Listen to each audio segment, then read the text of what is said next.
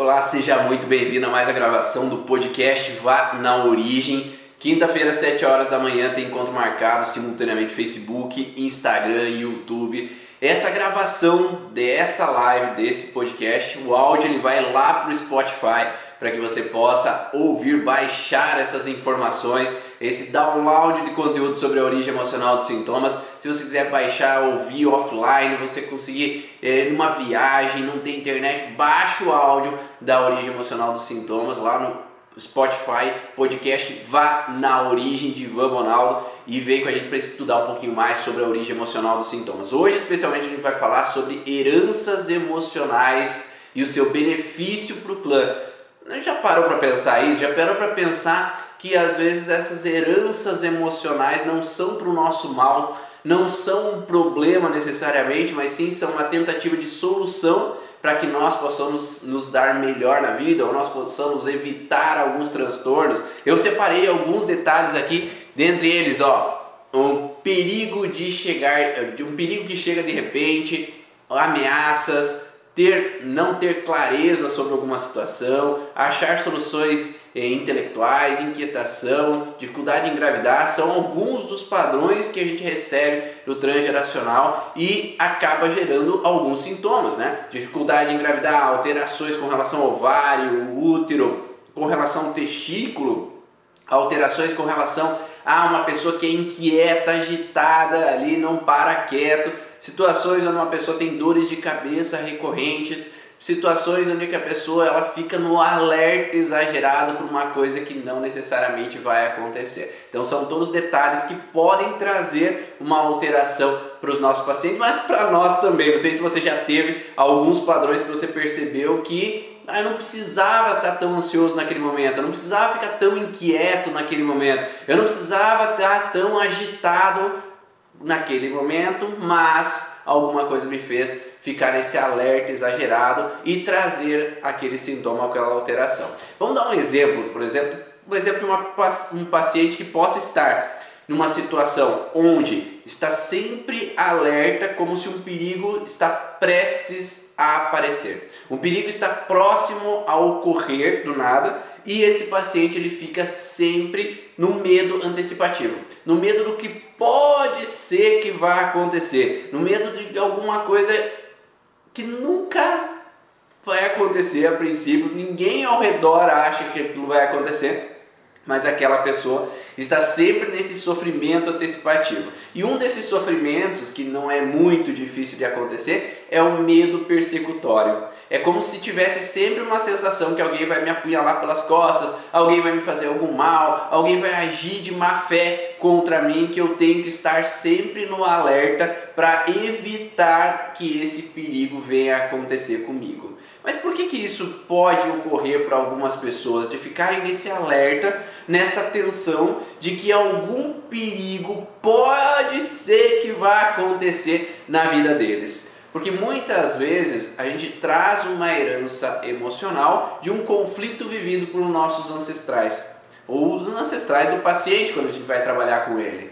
Esse ancestral ele pode muito bem ter vivido alguma situação persecutória. O que, que seria essa situação persecutória?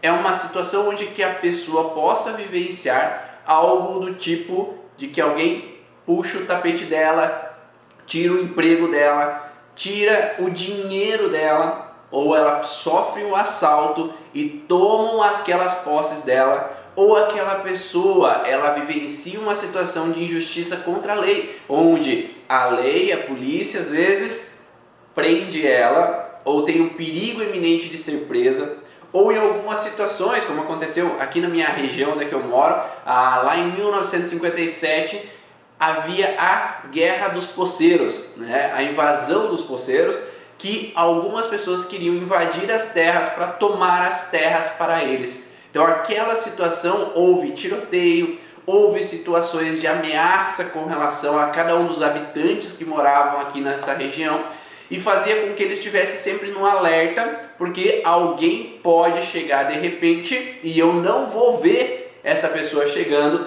e aí vai me representar um perigo. Mas não é só aqui, né, na região onde é eu moro, mas em vários lugares, né?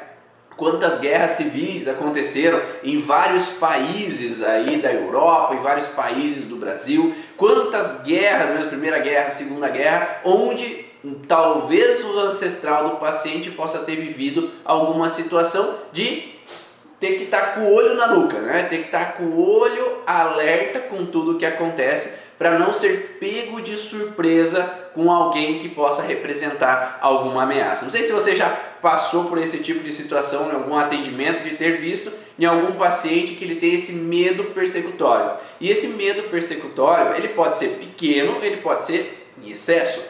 Quanto mais intenso é o conflito que vem no transgeracional, quanto mais intenso as revivências desse paciente na vida dele, porque ele vai reativar algumas situações na vida dele. Então, por exemplo, vamos pensar que o ancestral desse paciente ele viveu a, uma guerra ou vivenciou uma situação da ditadura onde se sentiu de certa forma perseguido né, nesse ambiente ditatorial ou nesse ambiente de guerra. E teve que fugir para outro país, ou teve que ficar alerta, escondido por um tempo, ou teve que ficar sempre cuidando porque alguém poderia chegar de repente e prender, chegar de repente e ameaçar de alguma maneira. E isso faz com que esse paciente ele tente achar algumas maneiras, ou desculpa, não do paciente, mas do ancestral desse paciente esse ancestral ele tentou achar algumas maneiras para tentar evitar passar por aquele risco, aquele perigo de forma intensa. Qual que foi a maneira que esse ancestral possa ter vivenciado uma solução para não ser pego de surpresa por aquela situação de ameaça, de perigo, de alguém que possa chegar de repente e fazer mal a ele? Talvez a ferramenta que ele usou foi ficar sempre me escondendo ou ficar sempre analisando todo mundo para o mínimo sinal que eu sinta que aquela pessoa possa representar uma ameaça, que eu possa fugir, que eu possa correr, que eu possa escapar daquele risco de que alguém que eu sinta como estranho, que eu sinta como uma ameaça, possa me causar algum mal. E isso essa maneira de proteção é que ela é passada para os descendentes. Então, o que aconteceu foi um perigo iminente de ser preso, uma perseguição que alguém ameaçou com arma aquela pessoa. E ela achou uma ferramenta para se proteger, que é ficar no alerta, ficar desconfiada daquelas pessoas. Então esse descendente desse avô, desse antepassado que passou por esse contexto persecutório, esse descendente ele vai ter nascer em alerta. Porque se o avô dele passou por isso, é uma possibilidade de ele viver a mesma situação, já que ele faz parte do mesmo clã, já que ele faz parte da mesma família. Então talvez o cérebro entenda que estejamos vivendo a mesma situação que o nosso ancestral. E por estarmos na mesma situação do ancestral, é melhor usar as mesmas ferramentas que o ancestral usou para tentar nos proteger. Dessa forma, esse paciente ele vai ter uma tendência de ficar sempre com o olho na nuca. Ele vai ficar sempre confio desconfiando. Eu tenho que estar alerta da mesma forma que o avô vivenciou para eu evitar ser apunhalado pelas costas, evitar que alguma pessoa possa agir de má fé comigo. E isso vai trazer para essa pessoa ou essa olhar exagerado com as pessoas, então eu não confio nas pessoas, eu olho para as pessoas se algum não me cheira bem, sabe aquele negócio do santo não bate? Se o santo não bateu, se eu olhei para a pessoa e hum, não me cheira bem, eu posso trazer, ou o paciente pode trazer uma dificuldade em sociabilização. Então ele vai ter uma dificuldade em interagir com as pessoas interagir com cada um que está vivenciando aquele momento de ambiente social que ele está tendo. Porque talvez essa pessoa representa para o padrão transgeracional uma ameaça, porque se eu não conheço, eu não sei o que pode fazer. E isso pode trazer aquela pessoa, aquele paciente, que não sei se você já viu aquela história assim de que a pessoa chega num convívio social, chega num ambiente, mas não conhece ninguém, e aquela pessoa chega de cara fechada. E aí todo mundo acha assim, ah, essa pessoa é snob, ou essa pessoa é brava, essa pessoa, hum, essa pessoa é muito séria. Porque o cérebro entende que se eu não conheço as pessoas, se eu chegar muito faceiro, chegar muito alegre, alguém ali pode abusar da minha boa vontade. Ao se acharem que eu sou fácil demais, as pessoas podem me atacar de alguma forma. E aí pode trazer para esse paciente uma ameaça, tal qual foi com esse ancestral. Por isso, esse paciente que vai vir para você, ele pode ter uma cara de mal encarado. Né? Ele pode ficar sério demais ali na primeira vista com as pessoas, ou até mesmo com você no consultório, porque se eu não conheço você, eu não sei o que você pode me fazer. Só que depois da primeira vista, depois de ser, depois da pessoa ser conhecida, conheceu as outras pessoas, já está conhecendo um pouco mais esse ambiente onde é que ela veio parar, é a pessoa começa, nossa, eu achei que você era mal encarado, eu achei que você era irritado, eu achei que você era diferente. Porque à primeira vista, se eu não conheço, eu não posso confiar e eu não posso estar relaxado. Então, esse paciente que vem mal encarado, bravo, sério, ou que as pessoas relatam para ele que eu não via você como uma pessoa tranquila ou sossegada à primeira vista, depois que eu te conheci, que eu fui ver que você é legal, que você é divertido, serve como um alerta transgeracional. Porque como o avô viveu essa sensação de confiar muito nas pessoas e foi apunhalado pelas costas, o descendente ele tem que vir com esse alerta para evitar ser apunhalado pelas costas como o antepassado. Faz sentido para vocês? Tá, tá dando para entender essa relação do que eu estou querendo dizer? Que a gente não vem com uma personalidade ou com um alerta ou com medos ou com alguma situação por acaso, mas sim por um contexto transgeracional de fragilidade. A Carolina fala, quem nunca, né? Porque traz uma representação de que Vamos colocar um exemplo que eu descobri na minha família. Lá no meu transgeracional, ah, haviam homens que viveram situações persecutórias, seja elas com a máfia italiana, seja com relação à ditadura. E aí, nesse sentido, essa recriminação, esse alerta dos meus ancestrais dos dois lados da família, trouxeram uma representação que eu tenho que estar com o olho na nuca. Eu tenho que estar meio olhando para todo quanto é lado, desconfiado e alerta por esse medo persecutório. De como eles passaram, eu também posso passar. Só que isso trouxe uma habilidade de tentar analisar o ambiente para ficar alerta, para evitar ser pego de surpresa novamente. E isso gera um olhar direcionado a tudo que está acontecendo ao meu redor.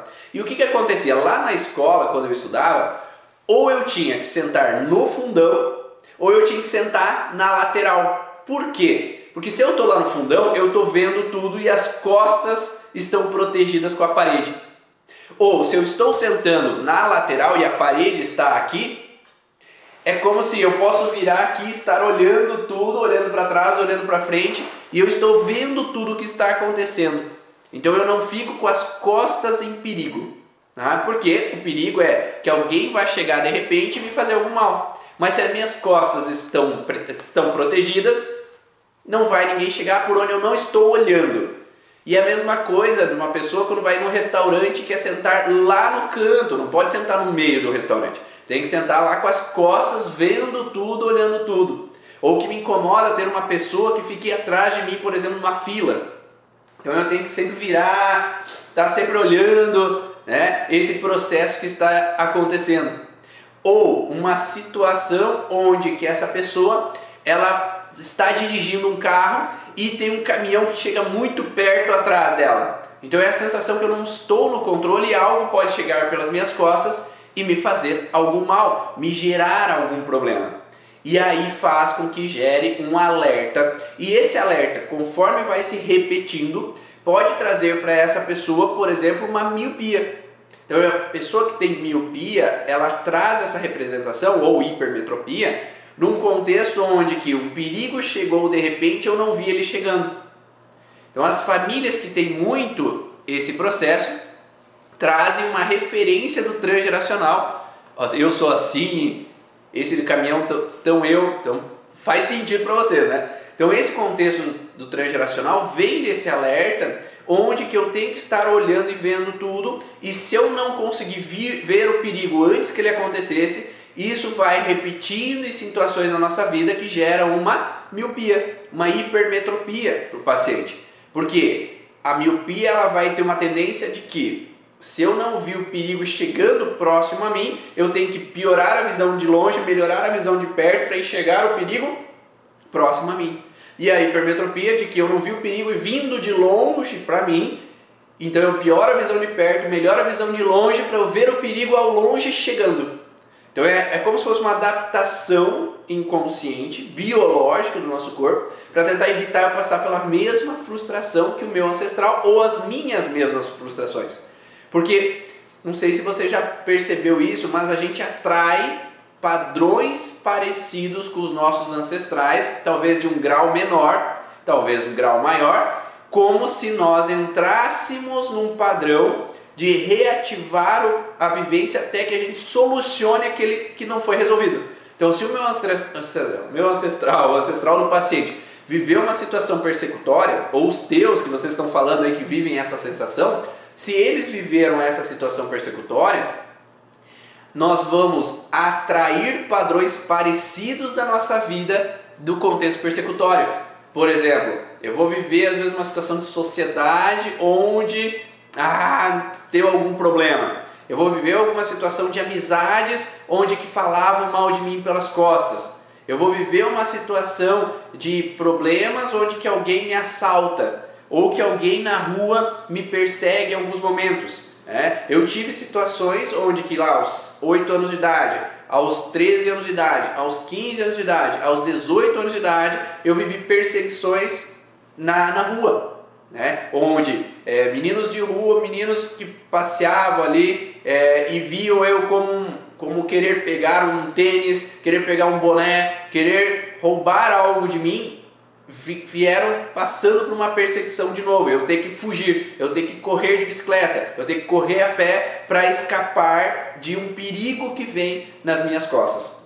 Até que eu mudo o processo de visão daquela situação. Eu mudo o processo persecutório que vem lá do meu contexto transgeracional, mudo a percepção e aí para de acontecer aquele processo persecutório. Ah, o que me deixa alerta são pensamentos de doença, morte, sim, também pode ser um contexto transgeracional, né? Eu falo que muitas vezes a gente tem um pré-programa, um programa transgeracional que vem no processo de deixar um alerta. Mas vamos falar um pouquinho nesse contexto também de morte, de pensamentos de doença, de morte. Se no histórico familiar, por exemplo, a avó, a tua avó, viveu uma situação onde ela morava no sítio, morava na chácara, morava na fazenda, e lá não se tinha muitas possibilidades de medicamento, não se tinha possibilidade de hospital, e naquele momento os filhos ficavam doentes e alguns poderiam vir a falecer por causa de doenças, ela provavelmente liga um alerta de incapacidade de evitar a morte por causa de uma doença. Ou se essa mulher ou esse homem lá atrás, então o avô, vivencia uma situação de ficar doente e passa por uma situação de ameaça iminente de morte por causa de uma doença que ele veio passar, tem uma sensação de perigo eminente, de uma situação ali quase morte naquele momento da vida dele. E essa situação de perigo iminente trouxe uma tentativa de solução. Qual que é a possibilidade de solução para uma pessoa que vivenciou um perigo eminente de morrer ou de que presenciou alguns dos seus familiares morrerem porque não tem um acesso a remédio, não tinha acesso ao hospital, não tinha acesso a uma qualidade de atendimento e essa pessoa se sentiu impotente de realizar algo, fazer algo evitar aquilo que aconteceu. Se eu me sentir incapaz, eu tenho que aumentar a minha capacidade de achar uma solução ou antever o perigo antes que ele aconteça para poder levar as pessoas para o hospital o quanto antes. Porque às vezes, ah, eu demora 20 minutos para ir para o hospital, e antigamente de carroça não ia ser muito fácil ir.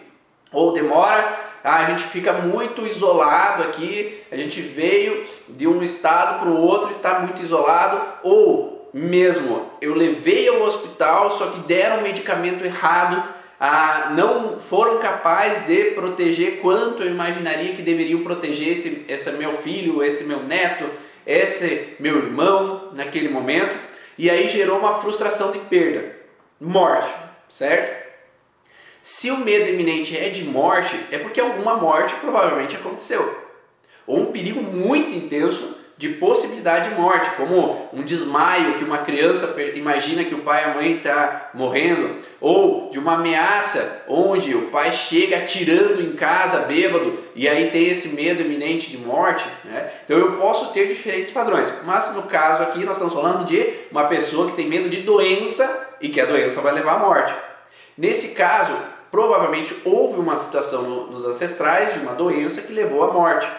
E aí, qual foi a solução desse ancestral que perdeu o filho? Ah, eu tenho mais filhos. Então o que, que eu tenho que fazer? Eu tenho que ficar alerta a qualquer sinal, já imaginando todas as possibilidades do que pode ou não acontecer, porque se acontecer, eu já tenho que achar uma solução antes do problema. Deu para entender isso? Né? Me conta aí se deu para entender, coloca o coraçãozinho aí, coloca no curtir quem está no YouTube.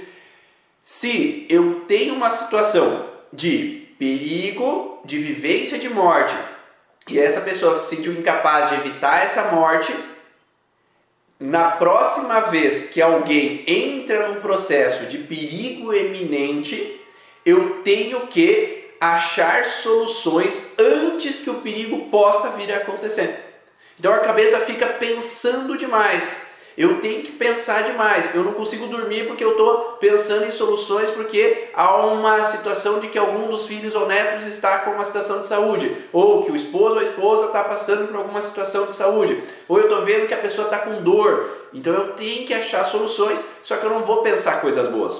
Por que, que eu não vou pensar coisas boas? Porque na história do transgeracional, o que aconteceu foi morte. E morte é a pior coisa no processo é o final do processo. Então eu já vou pensar no final para antecipar o final e achar uma solução antes que o final aconteça. Então, antes que a pessoa venha a falecer, eu tenho que achar uma solução antecipatória para solucionar. Então, se acontecer isso, eu vou fazer isso, se acontecer aquilo, eu vou fazer aquilo, se acontecer aquele outro, eu vou fazer aquele outro para solucionar esse processo. Então, a mínima situaçãozinha de alguma dorzinha, uma unha encravada que a pessoa tenha, eu já começo a pensar que vai inflamar, que vai gangrenar, que vai perder a perna e depois que perder a perna, sabe? Às vezes é o excesso que eu estou colocando aqui, né? Mas a pessoa pode desde uma preocupação leve para uma preocupação exagerada, fazendo que ela pare de viver a vida em função de estar tá sempre pensando em soluções para o problema dos outros, sendo que os outros nem pediram ajuda.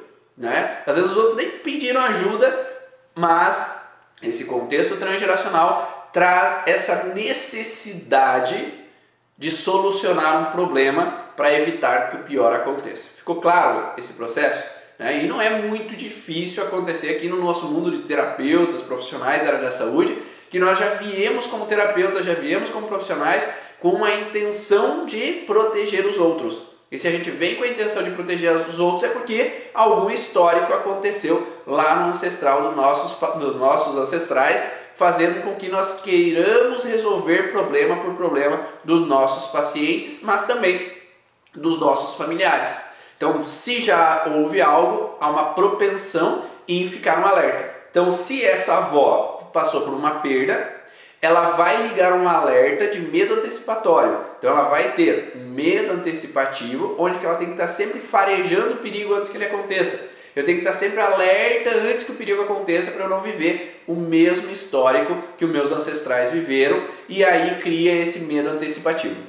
Nos preocupamos com todos, até com quem nem pensa em pedir nossa ajuda, exatamente. E aí quando a gente consegue como terapeutas buscar um outro profissional que ajude a nós trabalharmos essas fragilidades nossas, trabalhar o porquê nós temos essa necessidade de resolver o problema dos outros, essa necessidade de achar uma solução para tudo e para todos, nós podemos estar equilibrados na hora do atendimento, de fazer simplesmente o melhor que a gente pode, sem às vezes passar do nosso limite querendo resolver problemas de quem não quer que a gente resolva o problema deles, ou de quem nem pediu e nem deu permissão para que você olhasse para problemas deles. E gera sintomas no corpo de luta e fuga.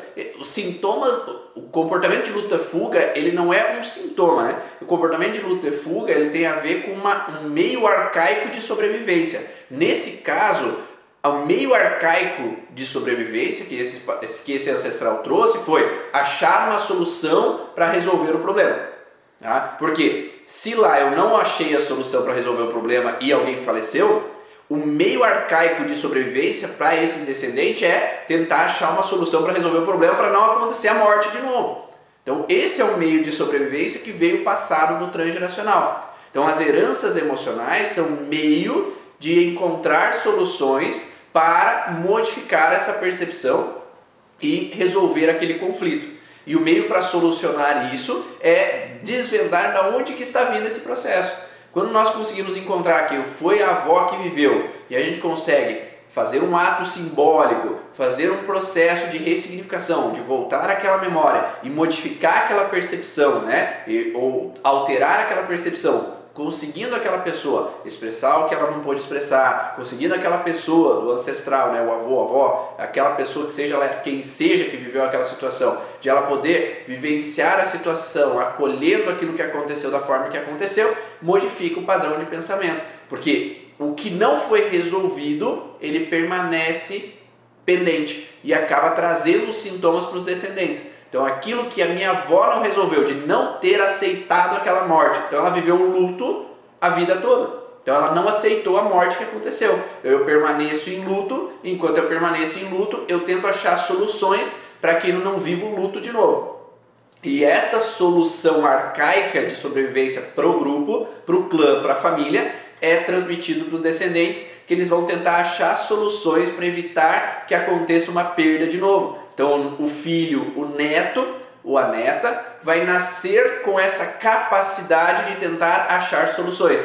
Qual é o problema? A gente não consegue achar soluções para tudo. Então a gente fica replicando o mesmo padrão de incapacidade de achar soluções para resolver o problema dos nossos, ou dos nossos pacientes, ou dos nossos próximos. E aí a gente volta na frustração, mesmo a frustração da avó. Eu não me senti capaz de resolver o problema do meu paciente, eu não me senti capaz de resolver o problema dos meus filhos, eu não me senti capaz de resolver o problema da minha mãe, eu não, eu não me senti capaz de resolver o problema do meu pai.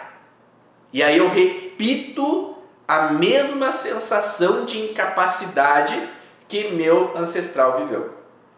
Qual é o detalhe? A gente atrai esse mesmo padrão.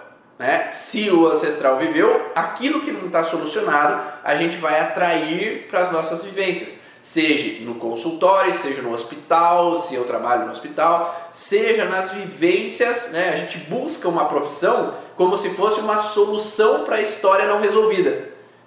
Deu para entender? A gente busca a profissão para é, resolver uma história não resolvida nos ancestrais. Então, se lá atrás nos ancestrais não foi possível achar uma solução para proteger alguém, surge a necessidade de nascer um profissional da área da saúde de um terapeuta que tem habilidades de evitar que um perigo de morte aconteça de novo. É, então a gente não vem por acaso, a gente não tem uma profissão por acaso. É a mesma coisa, por exemplo, é, se lá o meu avô, o avô do paciente, viveu uma falência. Então ele jogou o dinheiro fora, ele não soube administrar o dinheiro, ele gastou com bebida, gastou com mulheres, gastou com jogos, esse ancestral, é, alguém passou a perna e ele não soube administrar aquela situação. Ele não soube administrar o dinheiro da família. Então, qual é a frustração daquele ancestral? Eu não fui capaz de achar soluções para administrar, para contabilizar, para administrar o dinheiro da família e nós tivemos uma falência, uma falta, uma escassez. E essa pessoa que veio dos filhos desse ancestral vai trazer uma necessidade de pessoas que trabalhem com o quê? Com a administração, não é? Se eu não fui capaz de administrar o meu dinheiro, eu tenho que ser melhor administrador para não perder o dinheiro de novo. E aí surge a necessidade no clã de administradores. Ou se eu não fui capaz de contabilizar o dinheiro, eu vou ter uma necessidade de contabilizar de uma maneira mais eficiente para não perder o dinheiro como meu avô.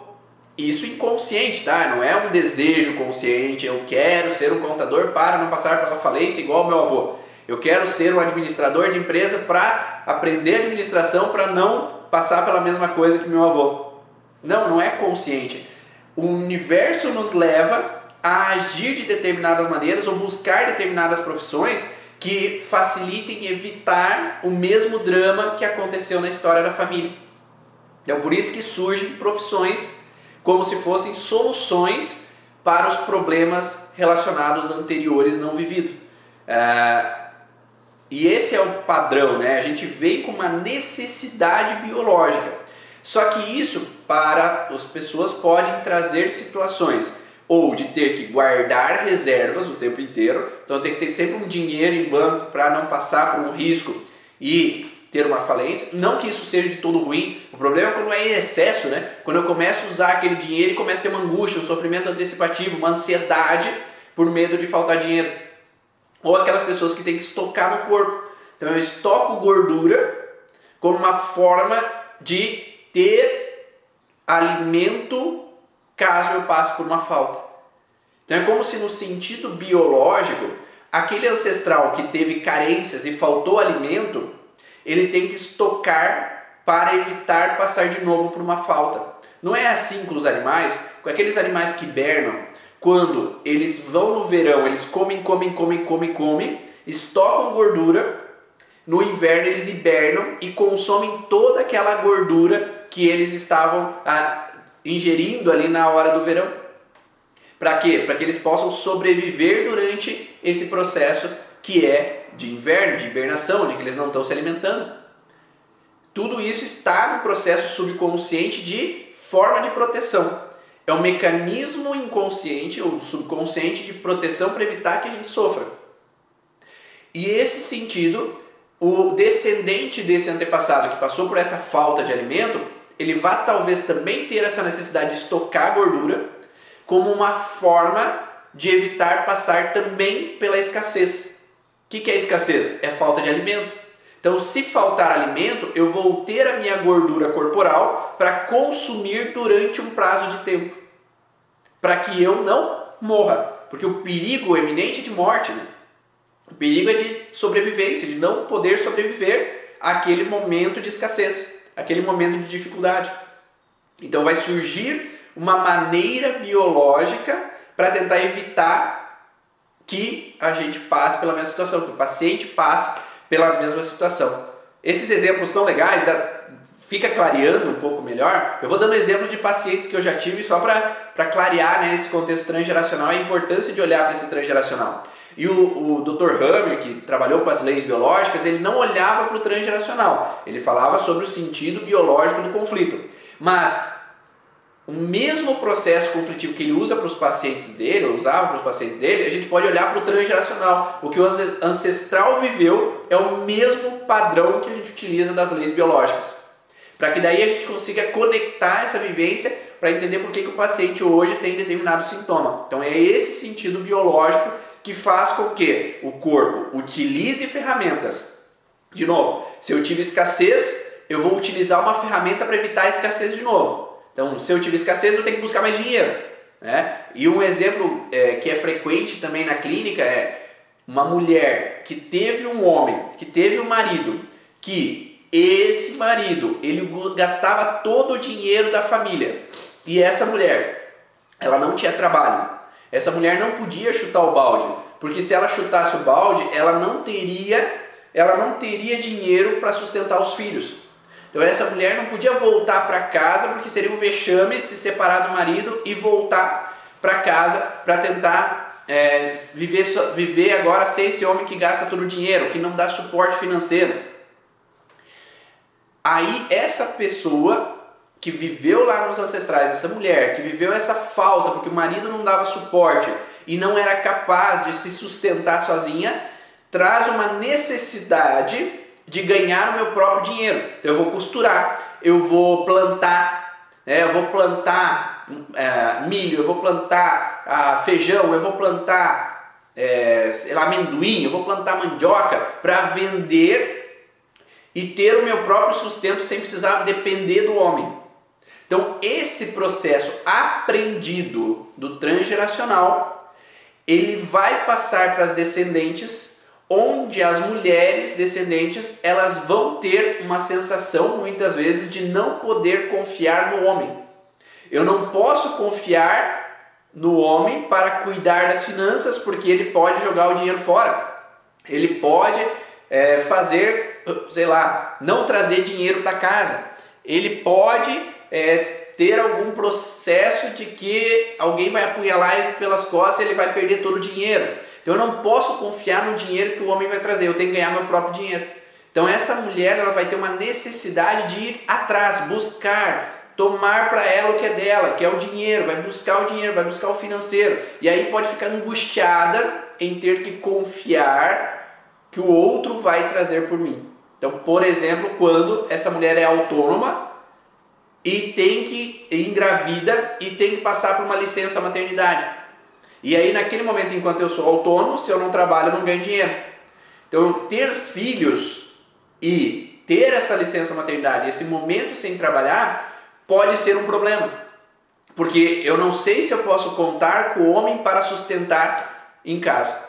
E essa mulher vai ficar uma angústia bem no puerpério, que era um momento que não deveria ter angústia, que não deveria ter o alerta, que não deveria, deveria estar relaxada, curtindo o filho, aproveitando, amamentando e vivendo aquela fase que deveria ser a fase melhor da vida. Mas por um histórico transgeracional, essa fase pode ligar um alerta e não conseguir relaxar naquele momento. E isso pode trazer, às vezes, questões de garganta, por exemplo, de não conseguir pegar o alimento que eu gostaria, pegar o dinheiro que eu gostaria, eu não consigo ir atrás do dinheiro que eu necessito.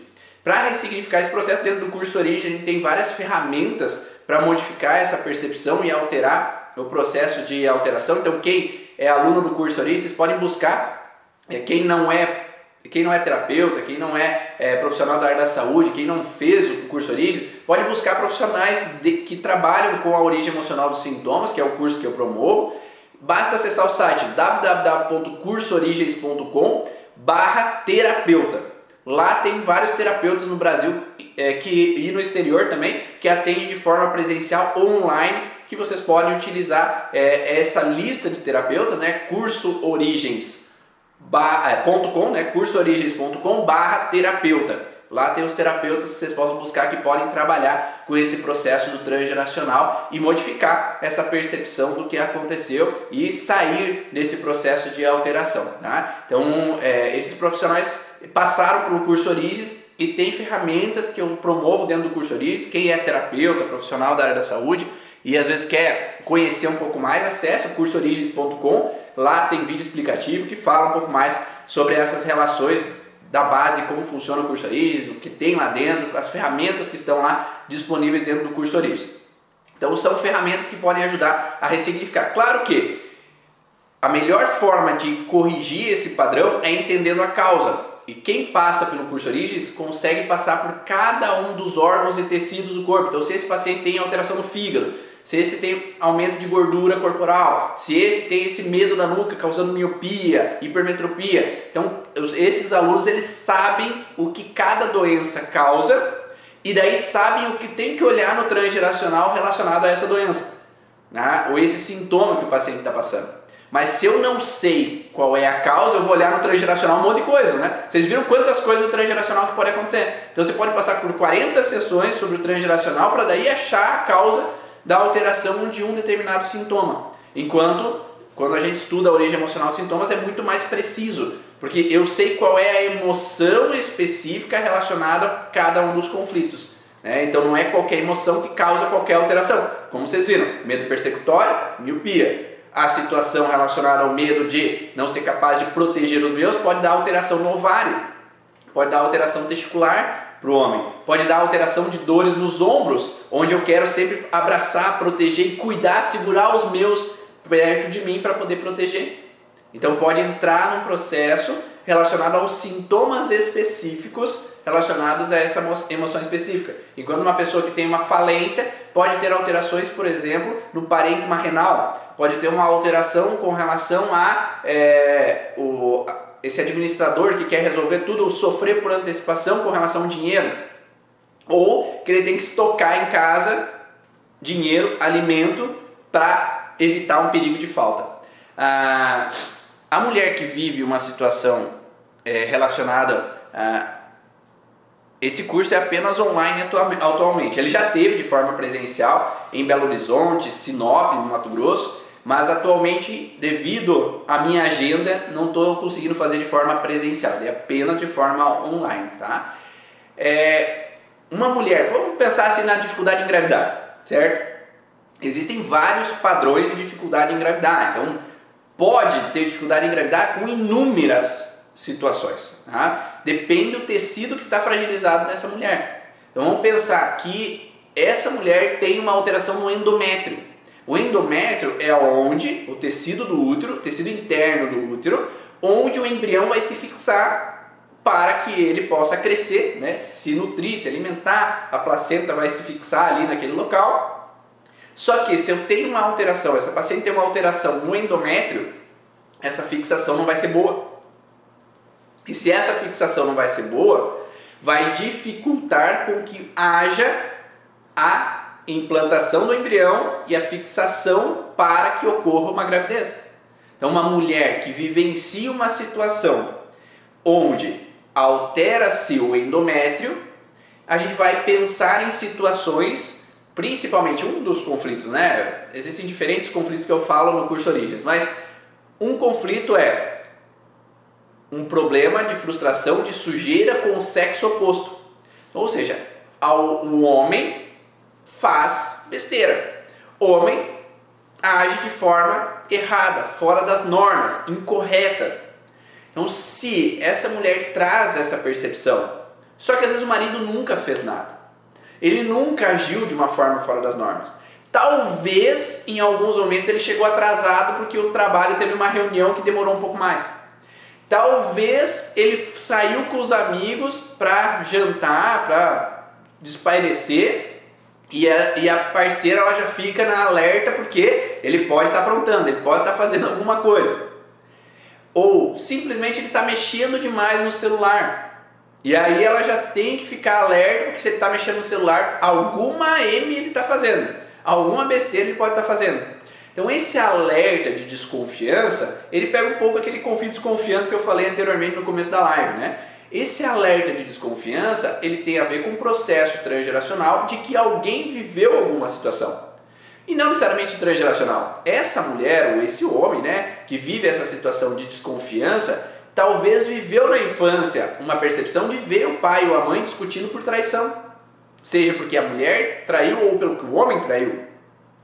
Ou vem um padrão transgeracional de que mulheres ou homens lá no transgeracional viveram situações de frustração onde o sexo oposto, o parceiro ou a parceira, agiu de forma que eles encararam fora das normas incorretas, traíram ou mentiram, omitiram situações, ou bebiam demais e agrediam os filhos e a esposa. Então é essa visão de homem fora das normas foi trazido da ancestralidade, onde se aquela ancestral, a avó, bisavó, a mãe viveu a sensação de que homem age de forma fora das normas, fora das regras, eu tenho que ficar alerta para não vivenciar de novo essa sensação de que ele agiu de forma fora das regras. Então, se essa mulher lá atrás, nos ancestrais, viveu uma situação onde o parceiro ele passou por essa sensação de que traiu, de que perdeu todo o dinheiro, fez besteira, de que é, brigou e foi preso, de que fazia tráfico de drogas, sei lá, né? inúmeras possibilidades que podem acontecer. De que fazia, bebia, chegava em casa e quebrava com a casa. Então agia de forma que elas não encaravam como dentro das normas. Ela entendia que se eu vivi essa situação, eu tenho que estar alerta para evitar que aconteça de novo. Então como que eu posso evitar que aconteça de novo? Talvez evitando que o parceiro vá beber, ficando alerta para desconfiar se ele vai sair com outras mulheres, ou quando ele chega em casa, se eu percebo que ele bebeu, já sair de fininho e evitar que ele possa é, causar algum mal, porque se eu brigar com ele pode acontecer algum transtorno. Tá? Eu posso ficar num, em diferente, diferentes alertas para evitar que aquilo aconteça. E aí, nesse sentido, esse alerta é passado para as descendentes. Então, essas descendentes elas vão entrar no padrão de quê? De uma herança emocional com uma intenção de proteção. Então não é por mal que essa mulher vai ficar desconfiada do homem, mas é para proteger e evitar que ela sofra como a avó, como a mãe. Né? E de novo, assim, não existem culpados, né? Talvez aquele avô, talvez aquele pai viveu coisa na vida dele que fez ele ser daquele jeito. Né? Então, cada um é vítima de uma história. Então, a gente não pode olhar para trás e começar agora a culpar o avô, culpar o pai, culpar a mãe por cada coisa que eles viveram no passado. Então, cada um é reflexo da sua história. Então, sem julgamentos lá para trás, mas a gente olha para aquilo e olha com acolhimento para que agora não, aquele passado fique no passado e eu posso viver daqui para frente. Se o terapeuta ele trabalha com o paciente a ponto de mostrar culpados para ele, então, ah, foi teu pai mesmo, é por causa daquilo que teu avô viveu que você tem esse sintoma. O sintoma não vai resolver nunca, tá? O sintoma não resolve enquanto eu continuo agindo da mesma forma com a situação do passado, enquanto eu continuo não perdoando aquilo que aconteceu da forma que aconteceu, quando eu continuo com raiva daquilo que se passou. Tá? Então, o objetivo da, do processo terapêutico é acolher aquilo que aconteceu da forma que aconteceu, ok, agora eu não estou mais vivendo aquilo, eu posso viver uma vida diferente. Eu acolho que meu avô talvez viveu coisas, minha avó viveu tal coisas, que fez ele ser do jeito que era, e até porque a gente não sabe quem veio primeiro, o ovo ou a galinha, né? Então, geralmente a gente tem um lado da história. Só que às vezes esse homem que era alcoólatra, que bebia, talvez ele tinha um motivo. Que talvez essa mulher casou obrigada, rejeitava ele sexualmente e esse homem ia buscar nos amigos um ambiente feliz porque aquela situação em casa não era agradável. Né? Então, não justificando, mas entendendo que cada pessoa tem uma história por trás por ela ser da forma com que ela é. Ou uma herança emocional, que vocês estão vendo hoje, né? que faz com que nós, nossos pacientes hoje, ajam de uma determinada forma de proteção para evitar que eu sofra como anteriormente, né, os nossos ancestrais. Então, se essa mulher veio com uma, uma, descendência né, de uma ancestral que homem faz sujeira, homem faz besteira, homem não é confiável, a partir do momento que ela fica nesse alerta, confia e desconfiando, nunca está relaxada com relação à figura masculina, sempre está achando que ele possa estar tá fazendo algo de errado, isso gera fragilidades no endométrio, causando então alterações de fluxo intenso, escapes menstruais, ou uma dificuldade de implantação do embrião durante a gestação.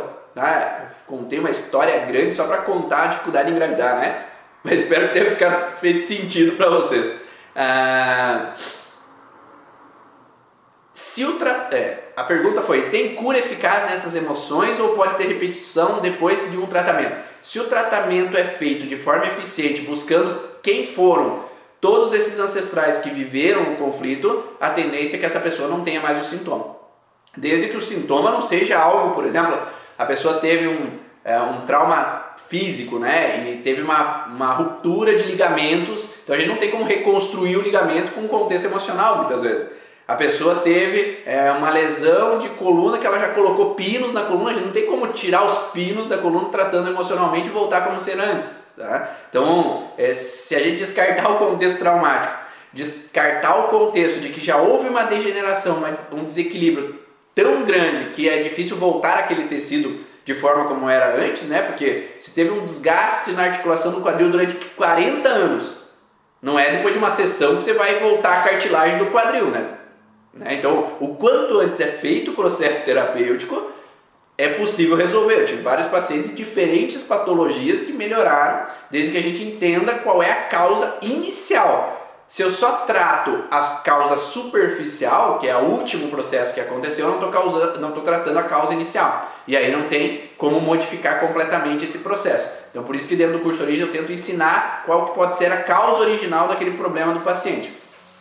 Essa live vai estar disponível aqui no canal, sim. Depois a live vai ficar gravada no Instagram, YouTube, Facebook e ela vai lá para o Spotify, que é o podcast hoje. Vá na origem, que vai ficar gravado no Spotify se quiserem ouvir essas informações ou manda ali, compartilha com pessoas que você acha interessante que elas possam entender, compreender o porquê do comportamento de algumas pessoas compartilha com terapeutas, profissionais da área da saúde que você entende que são teus amigos, que são teus conhecidos, que vai ser interessante para eles entenderem essa visão de como a herança emocional não é um problema.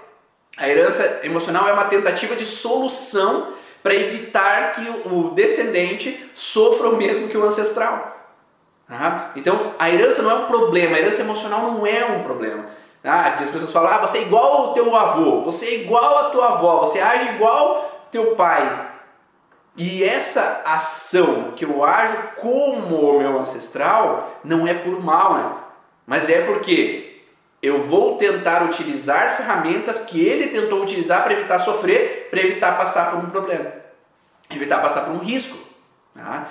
E lá, falando de infertilidade, de dificuldade em gravidez, nós temos um, um contexto muito forte né, de que lá nos nossos ancestrais eles não tinham camisinha anticoncepcional, né? E muitas vezes não tinha como evitar o ato sexual que levasse a uma gravidez, a não ser que essas pessoas elas acabassem fazendo o método da tabelinha, né? Qual dia que eu posso talvez ter relação que possa não causar um risco de engravidar? E nem sempre funcionava, né? Senão não teriam 15 filhos, senão não teriam 10 filhos, né? É, lá naqueles momentos. Então, para aqueles ancestrais, muitas vezes, ter filhos não era algo totalmente agradável em determinados momentos. Principalmente se esses filhos eram antes do casamento ou se esses filhos vieram depois de um certo tempo, né? Já é o oitavo filho, já é o décimo primeiro filho. Talvez ali naquele momento, talvez filhos já fossem mais trabalho, mais suar a camisa para poder trazer comida para casa. Talvez já causasse uma sensação de exigência a mais. E aí vinha um contexto de que filhos não era algo, ah, um filho, yes, estou grávido agora, enfim estou grávido, né? Não era bem assim, né? Então, ah, mais um, mais um filho. É, que bom, né? né? Então veio um processo onde que Talvez gravidez já fosse um problema. Talvez não se tinha possibilidades de ter um parto de forma tranquila, porque às vezes essa mulher já passou por um risco de vida num parto. Então, ter um filho de novo é um perigo de morrer, ter um filho de novo é um perigo de perder, porque já teve abortos, talvez abortos não resolvidos, né, frustrados. E aí, ter uma nova gravidez pode ser de novo um problema. E isso poderia alterar diferentes contextos. Poderia ter alteração de ovário, poderia ter alterações hormonais né, para esses descendentes, como se fosse para tentar evitar sofrer o mesmo que esse ancestral sofreu lá atrás, com esse contexto de uma gravidez não programada, com uma gravidez que veio lá depois de tantos filhos, ou com uma gravidez que pode levar um risco para essa pessoa. E nessa forma, as mulheres às vezes achavam alguma maneira lá no passado para evitar a gravidez. Vocês conseguem pensar como que essas mulheres utilizavam algumas ferramentas e que é uma ferramenta de uma herança emocional, né? Acabava essa ferramenta de proteção sendo passada para os descendentes para tentar evitar sofrerem como elas.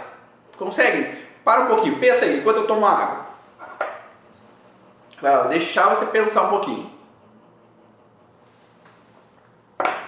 Tenho certeza que algumas pessoas pensaram: ah, falar que está com dor de cabeça pode ser uma solução, né? Isso se o homem dava bola para isso, né? Porque antigamente é, tinham homens que eram muito machistas e não estavam nem aí se ela estava com dor de cabeça, se ela estava com dor, se ela estava incomodada, seja lá o que seja. O homem, muitos dos homens, não estou falando todos, né? Muitos homens acabavam forçando a barra e brigando caso não acontecesse. Então as mulheres acabavam não, é, não tendo saída dessa maneira para solucionar. Falar que tem dor nem sempre era a solução, a não ser que o homem era acolhedor, a não ser que o homem era protetor, e aí não queria causar um problema para a parceira. Mas uma das maiores ferramentas que eu vejo é, dos, dos ancestrais aqui que veem os pacientes na clínica é uma para evitar engravidar, eu evito sexo, né? Então, se eu não tenho sexo, eu não tenho gravidez. Então, a melhor ferramenta para não ter filhos é não ter sexo. Então, a primeira pergunta que a gente faz para os pacientes é, é: vocês fazem sexo? Né? Porque se você quer engravidar, se você não tem, não tem o perigo, né? Não tem o risco. Ah, não, eu faço. Ah, tá, beleza. Agora, outra ferramenta que era utilizada bastante para evitar o sexo é ficar irritada. Você já parou para pensar que algumas antepassadas poderiam ser irritadiças. Ah, aquela avó era muito brava com o vô. Aquela tia é muito brava com o tio. aquela pessoa, aquela mulher ou homem mesmo, né, era muito irritadiça com o parceiro ou a parceira. Mas por que talvez ser irritado poderia ser uma solução? Porque para antepassados, eu não estou falando que é sempre a mesma coisa, tá? É uma das possibilidades de estar irritado como uma fonte de solução. Uma das ferramentas que as mulheres lá atrás utilizavam é que se eu brigasse com meu esposo, ele ficaria bravo e ele não queria nada comigo. Porque se ele estiver bravo, ele não vai querer ter sexo. Tá? Então, uma das ferramentas é quanto mais eu brigo com ele, naquele momento da noite, porque de manhã eu não preciso brigar, de meio-dia eu não preciso brigar, mas à noite eu estou mais irritado. Então eu vou, eu brigo com o parceiro porque assim o parceiro fica bravo e sem querer às vezes, tá? Então essa herança emocional faz com que os descendentes às vezes ficam irritadistas sem entender porque ficam irritadistas com o parceiro. Por que, que fica com TPM com irritabilidade?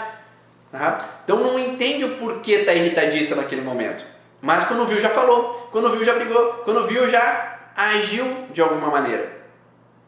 E aí, essa irritabilidade é como se fosse uma forma de solução vinda dos ancestrais para evitar o ato sexual que poderia levar a um perigo de gestação. Ou, antigamente se tinha a possibilidade assim de que, ah, eu vou passar roupa, pode dormir que eu vou passar roupa. Não, eu vou lavar roupa aqui, pode dormir que depois eu vou. Então a mulher antigamente também poderia usar a ferramenta, ou o homem, tá? Então não estou falando que é só a mulher, mas o homem também podia fazer isso, de chegar tarde em casa ou fazer algo que, ah, vou assistir televisão no sofá enquanto ela dorme, depois que ela dormiu eu posso ir para cama. Porque assim eu não tenho perigo de ela querer me procurar. E talvez não por mal, mas porque houve alguma situação que representou um problema em algum determinado momento.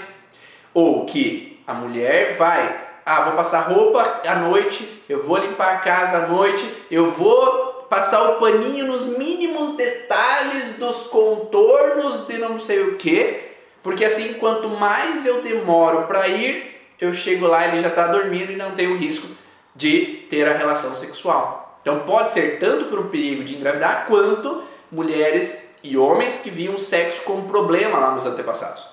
É, então uma mulher que casou contra a vontade, uma mulher que teve um casamento arranjado, um homem que teve um casamento arranjado, uma situação onde houve uma traição e ter uma relação sexual depois é uma sensação de sujeira.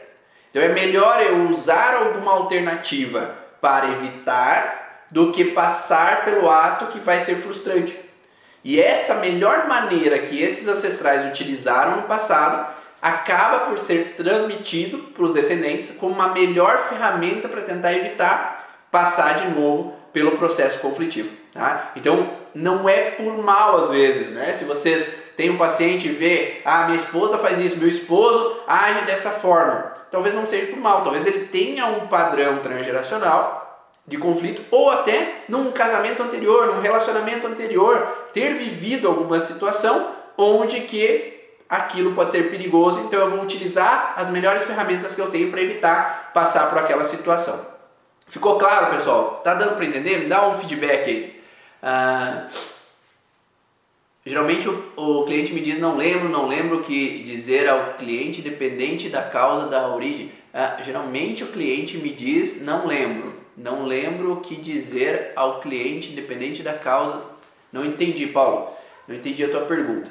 Então, quando nós temos esse entendimento e dentro do curso a gente passa diferentes ferramentas para olhar as possibilidades dos conflitos que vieram do transgeracional, a gente tem diferentes ferramentas, seja de uma forma para que a gente traga uma informação consciente do paciente ou trazer uma informação buscando lá no subconsciente, porque às vezes se o paciente não lembra, é porque ele está essa informação já está numa proteção.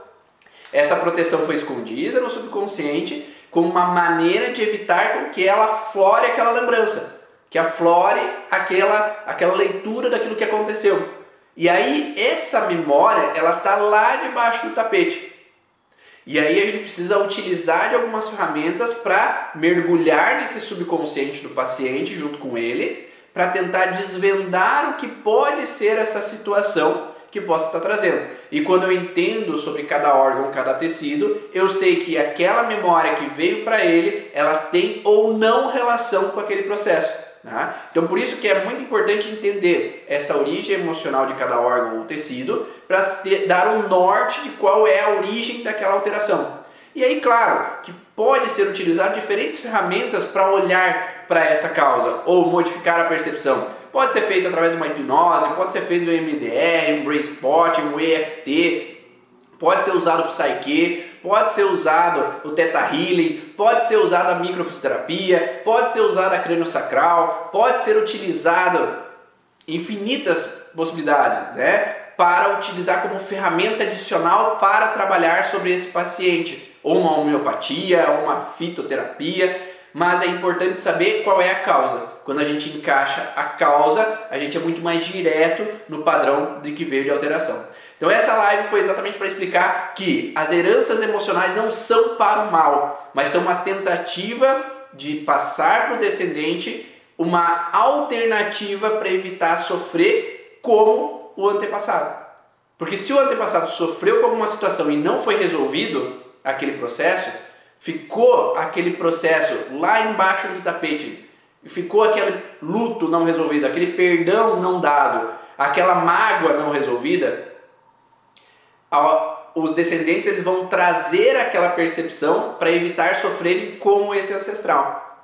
Então não culpe teu ancestral por te deixar algum sintoma, te deixar algum uh, eh, comportamento, alguma informação que não era do jeito que você gostaria.